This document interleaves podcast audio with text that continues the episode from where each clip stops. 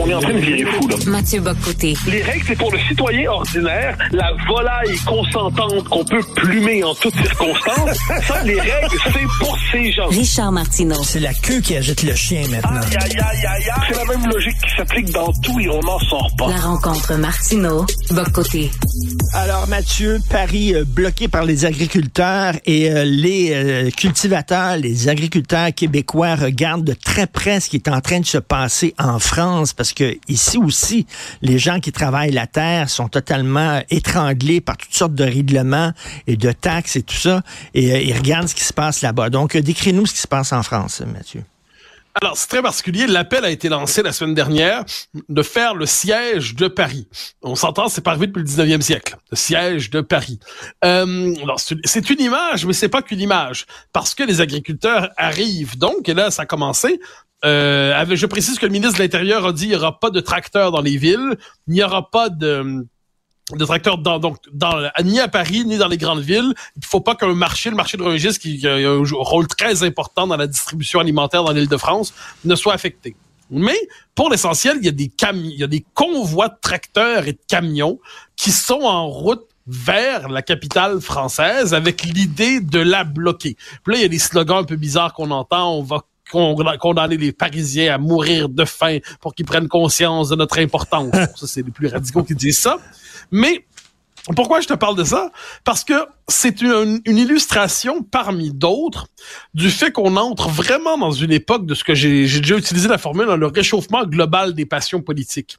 On, a, on, se souvient de la formule de Fukuyama, la fin de l'histoire, hmm. un monde où les grandes contradictions politiques étaient derrière nous, tout allait se pacifier par le droit et le marché. On se souvient aussi de cette idée d'un monde sans idéologie, la fin des idéologies. Daniel Bell, un livre très important dans les années 70, euh, je crois, peut-être un peu avant, qui disait désormais les problèmes, les désaccords sont techniques dans nos sociétés, les désaccords ne sont plus idéologiques. Qu'est-ce qu'on voit aujourd'hui? C'est le modèle en Europe c'est le modèle véritablement européiste qui dit globalement, parce que c'est assez particulier, ils disent il faut programmer une forme de décroissance agricole. les, les, agriculteurs sont pas trop d'accord avec ça. Euh, il faut multiplier au nom de la transition écologique les normes, les normes, les normes. Et ça, c'est un exemple. Ça touche pas que les agriculteurs. Nos sociétés surbureaucratisées, nos sociétés surréglementées. Là, on va faire des impôts dans quelques semaines. On sait ce que ça veut dire, l'angoisse profonde du citoyen qui part à la rencontre du millefeuille administratif et réglementaire de l'État. On sait à quel point ça peut être angoissant.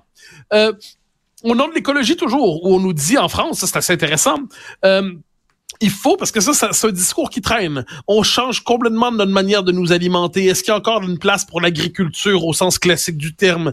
Euh, est-ce qu'on va vraiment être dans un monde où on va manger à l'ancienne? On va pas plutôt ingurgiter les nutriments nécessaires? Est-ce que l'alimentation carnée a encore sa place?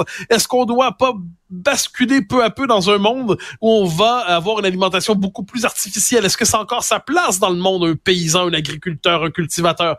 Donc, c'est pas seulement une révolte des tracteurs, bien que l'image de, de Paris assiégé par les tracteurs a quelque chose d'absolument lunaire. Ce qu'il y a derrière ça, c'est toute une série de questions qui normalement étaient séparées les unes des autres, en hein. disons euh, globalement de la décroissance au véganisme en passant par la suradministration de nos sociétés et la logique du changement climatique. Mais tout ça rassemblé dans une querelle politique particulière dont le débouché n'est pas évident pour l'instant. Parce que s'il y a une catégorie dans la population qui se soulève rarement, c'est les agriculteurs. on n'est pas devant des militants syndicaux professionnels à temps plein. On n'est pas devant des quartiers explosifs. Quand même les, les populations les plus conservatrices ont la tentation d'exploser, c'est que là, il y a quelque chose de complètement déréglé dans le système. Écoute, euh, c'est quel genre de personnes qui manifestent actuellement? Est-ce que c'est le même profil qu'à l'époque des Gilets jaunes? Non, alors c'est intéressant, exactement. J'étais certain que tu m'amènerais là. C'est pas les gilets jaunes. On s'entend. Parce que les gilets jaunes, c'était vraiment euh, plus je, te le dis de manière imagée, mais c'était davantage des employés de service, là, les, classes moyennes prolétarisées euh, qui habitaient dans la France périphérique, dans les petites villes. Là, on est derrière les producteurs agricoles. Les producteurs agricoles, il y en a des très puissants, on s'entend. Mais là, on est devant une catégorie qui, objectivement, ne réussit plus à vivre de son travail. Puis c'est quoi la réponse du pouvoir pour l'instant? Ça dit, on va multiplier les subventions, les chèques et tout ça. Puis là, les agriculteurs, qui sont les défenseurs d'une vieille éthique du travail, sur ça disent, non, on n'a pas envie de se faire sursubventionner. On veut simplement être euh, gagner notre vie par notre travail. On, mais on veut que notre travail paye. On veut pas être pris dans un système subventionnaire réglementaire qui fait en sorte que notre travail ne paye pas. Parce qu'il y a quelque chose d'aliénant d'être d'être euh, dans la système public, quelle que soit l'ampleur du chèque. Donc, et là, on voit les gens apparaître. Par ailleurs, c'est intéressant sur les plateaux télé, parce qu'on reçoit des agriculteurs de plus en plus. Tu sais, Paris est un milieu tout à fait passionnant, mais c'est un milieu euh, standardisé, je dirais comme ça. Il y a des personnalités excentriques, mais quand tu vas à la télé, tu sais à peu près comment t'habiller, tu connais les règles et tout ça. Ce sont les règles véritablement de la vie parisienne. Et là, les agriculteurs arrivent et c'est un autre monde qui arrive véritablement. Je ne sais pas si chez, certains, il y a une volonté d'envoyer un signal ou non, mais il y en avait un ce matin, on le voyait avec son béret comme ça. Puis il avait l'air d'un personnage sorti, en fait, en fait, de la réalité. C'est juste une réalité qu'on ne médiatise pas. Oui. Mais c'est une réalité qui existe en vrai. Parce que normalement, on n'en parle pas de ces gens-là. Et là, ils arrivent. Puis là, donc, ce sont des accents de la France qui sont d'une France oubliée. Ah, c'est la France, on dit souvent ces jours-ci, pas de pays sans paysan ni paysage. Bon. Et là, la question que plusieurs se disent, que, que, va devenir la France sans ce type de personnage, sans ce type d'être humain, ben. sans ce type d'être humain qui existe depuis toujours, qui est l'homme qui a un rapport ben. intime à la Terre? Donc tout ça, c'est assez intéressant. En fait, c'est une, espèce de concentré de problèmes sociologiques qui sont normalement cachés, qui nous montent au visage. C'est très drôle, tu sais, on parle beaucoup de télé-réalité, les émissions de télé-réalité. Ça n'a rien à voir avec la réalité. Les gens qui sont dans les émissions de télé-réalité, souvent, euh, tu sais, c'est pas le vrai monde, là. C'est des gens assez particuliers, là. Et là, t'as la réalité qui débarque. Ah on parlait ah, du livre, on parlait du livre Les dépossédés il y a quelque temps, toi et moi, là. Des gens qui se sentent dépossédés culturellement, qui se sentent dépossédés économiquement, politiquement. On n'est pas présent, on n'est pas présent dans les médias. On ne parle pas de nous. Fait eux débarquent. Et ça, c'est la vraie télé-réalité, là. Ben, euh, je, te, raconte une scène vendredi soir. Là, je, vais avoir l'air vraiment d'un urbain, cela dit. J'accepte mon rôle d'urbain qui vit assez loin de la terre dans ce que je vais te raconter. Je vais en Sologne faire une conférence euh, qui est un lieu très rural. Hein. Euh, en Sologne, on chasse beaucoup. C'est un autre univers.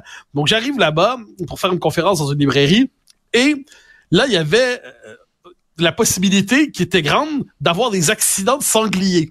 Bon, j'adore dire ça. Donc, mais là, ça arrive assez souvent. Ta bagnole, bang, tu rentres dans un sanglier. Puis, alors, c'est pas un chevreuil, donc c'est pas un donc c'est pas toi qui y passe, c'est le sanglier qui y passe. Mais la voiture aussi. Donc là, le risque de l'accident de sanglier, euh, ça m'a fait sourire parce que je me dis, on vit dans des existences amidonnées, encadrées, hygiénisées, aseptisées. Et là, on voit ça. Et là, ensuite, le lendemain matin, donc quelqu'un m'accompagne jusqu'à la gare, celui qui m'avait invité on s'arrête dans un petit café. Et là, c'était avec des gens qui vivent là-bas. C'est très, c'est normal. Il n'y a pas rien que du monde qui vit à Paris. Mais là, ils parlaient du monde de Paris.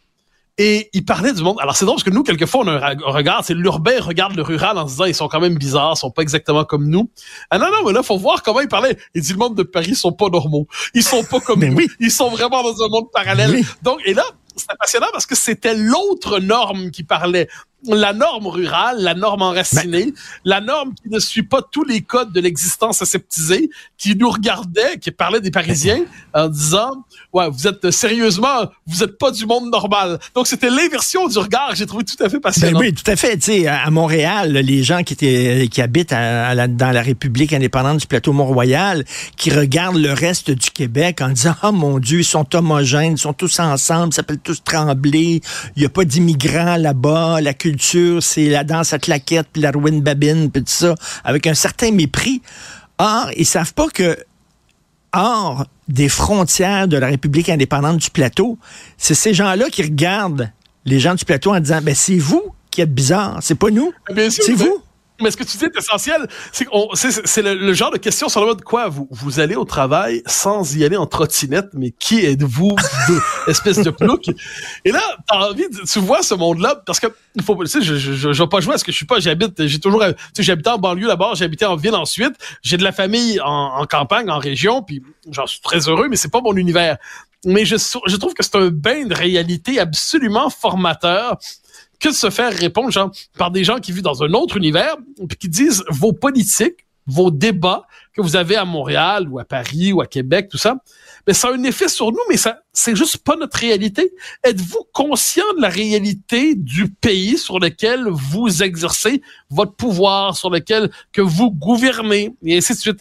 Et c'est intéressant cette espèce de, de plongée dans le réel. Et là, je dis bon, moi j'étais en Sologne, c'est pour une conférence, mais là en fait c'est la Sologne qui remonte jusqu'à nous.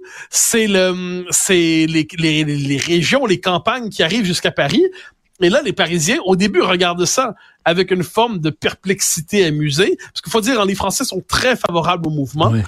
Ah oui. mais mais, mais, si jamais, oui, parce que c'est une révolte contre tout ce qui exaspère le monde. La surréglementation, la surfiscalisation, la surimposition, les machins européens, les écolos casse noisettes. Euh, donc tout, ce, tout ce qui énerve est condensé par la colère. Par ailleurs, pour une fois, d'une France qui veut pas tout brûler, qui veut pas tout casser, qui est pas dans l'insurrection permanente, qui dit juste écoutez-nous s'il vous plaît ce qui est drôle, c'est que là, t'as même une bonne partie de la classe politique qui, qui va voir le, premier ministre Gabriel Attal aller leur parler dimanche. Puis là, tu, il leur parlait, puis là, tu dis, mais un instant, là, vous êtes au pouvoir, votre gang, depuis euh, 7 ans. Euh, la classe politique, plus largement, qui est en place, est là depuis une quarantaine d'années, pourrait-on dire. Et là, c'est comme s'ils étaient dans l'opposition. Ben oui, on est désolé, on n'a pas de contrôle là-dessus, on va faire ce qu'on peut. Comme s'ils étaient désarmés, désorientés par le retour du pays réel qu'ils prétendaient gouverner.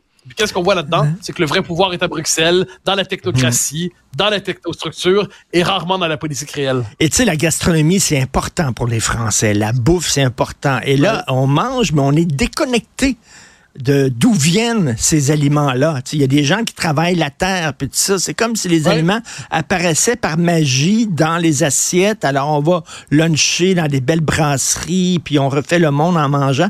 Eux nous disent, ben regarde, c'est parce que la bouffe que, que tu manges, c'est nous qui la faisons pousser. Ouais, mais attends. Nous Ben, je- je nourrissons la France. c'est que tu m'as- Alors, je te raconte, j'espère ne pas avoir les détails de manière inexacte, mais une scène que j'ai vue ce week-end où je sais pas, ils, ils ont attrapé parce que des camions étaient ouverts, puis c'était des poulets qui venaient du Brésil, qui dataient de 2022 puis qui étaient congelés. Puis là, tu te dis, ouais, la mondialisation, il y a quelque chose qui marche pas aussi là-dedans. Tu sais, le système est un peu déréglé. Et là, on est dans une époque, puis ça, d'un côté, c'est assez conservateur, en fait. C'est pour ça qu'on oublie à quel point l'écologie peut avoir une charge conservatrice dans le bon sens du terme. Ça peut être la redécouverte des circuits courts, des produits locaux. C'est la redécouverte du goût du terroir, du goût du pays, du goût des provinces. C'est normal que, dépendamment où on est dans le monde, il n'y ait pas les mêmes goûts, parce qu'il n'y a pas les mêmes terres, il n'y a pas les mêmes... Tu sais, c'est tout... Ben ça. oui. Or, on est dans une époque qui artificialise les saveurs et les goûts. Le problème, trop souvent, c'est que l'accès à cette gastronomie de qualité est réservé à ceux qui en ont vraiment les moyens. Alors, si le politique peut par différentes mesures, rendre accessible aux Français ou aux Québécois par chez nous les produits de chez nous, qu'il ne s'agisse plus seulement d'un produit de luxe réservé à ceux qui en ont les moyens, ben franchement, ça serait ça, ça, c'est le genre de de de- d'action qui a du sens et qui pourrait rejoindre à gauche comme à droite. Écoute, ça me fait penser au film des visiteurs. Tu sais, le- le- le- les, les bourgeois, Oui. le Valérie Lemercier, puis tout ça, tout bourgeois, qui sont confrontés à Jacouille la fripouille. Et soudainement, Et, là, euh, bien sûr, ah Monsieur, Monsieur Houille, pas votre poncho, mais euh, ah non, non, c'est un, classique, un classique absolu. Ah non, non, j'a- Ben- j'adore, j'adore. Mais oui, t'as raison, c'est le choc de deux mondes, c'est le choc Ben de deux époques. Sauf que finalement, il y a peut-être plus de sagesse chez Jacouille que chez Valérie Lemercier. c'est ça. Alors, la France branchée, moderne, contemporaine, mondialisée à l'extrait, euh, qui est confrontée justement à la France du terroir. Et euh, ici, faut se rendre compte qu'on a la gestion de l'offre hein, qui protège quand même les agriculteurs, Exactement. euh, justement de cette compétition là, mondialisée euh, euh, injuste. Au moins, on est protégé par la gestion de l'offre, on le voit là, mais là-bas, ils n'ont pas ce mécanisme-là. mais mais t'as absolument raison. Et de ce point de vue, la, la gestion de l'offre, moi j'ai déjà eu l'occasion en d'autres temps de la défendre. Ça permet de défendre notre milieu Euh, tout à agricole. fait. Et de ce point de vue, c'est quelque chose qu'on doit défendre. Tout à fait. Merci beaucoup, Mathieu Bocoté. On se reparle demain. Bonne journée. Salut.